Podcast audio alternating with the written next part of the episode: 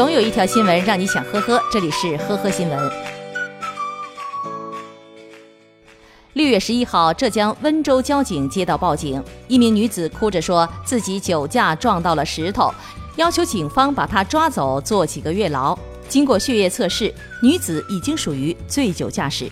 在得知自己要被吊销驾驶证，且五年内不能再考的时候，女子立马反悔了，马上改口称自己没有喝酒。据了解，事发前女子和男友吵架，喝醉以后赌气开车，故意撞向路边的石头，然后主动报警要求警察拘留。原以为只是被拘留几天，但是没有想到醉驾的后果这么严重。目前女子已经被刑事拘留。近日的某个凌晨，一名男子拨打幺幺零报警称自己杀了人，但是语言中却带着挑衅。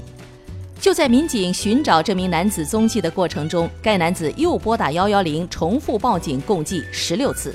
最后，民警寻找到该男子家中，这名男子竟称近期他热衷于观看电视剧《破冰行动》，脑子里都是剧中那些打打杀杀的画面，因而睡不着，于是报了假警。目前，该男子被处以行政拘留七日、罚款两百元的处罚。几年前，西安某专科学校的一名姓黄的老师深陷网贷之中不能自拔。为了还款，他竟然利用教师的身份便利，以帮助办理本科证、护士资格证、家中征地需要交税等理由，多次诈骗作案，先后二十次，总计诈骗得手一百零七万多元。受害人都是他的学生、家长以及亲戚同事。目前，黄某因诈骗罪被判处有期徒刑十四年。六月十一号，广西的一名男子骑电动车冒雨行进途中，突然遭遇雷劈，一道闪电在他身旁亮起了红光，随后男子栽倒在地，路面被雷电炸出了一个坑。不过幸运的是，男子并无大碍，起身后继续骑车走了。六月十五号，湖南衡阳的一名男子和妻子吵架后借酒消愁。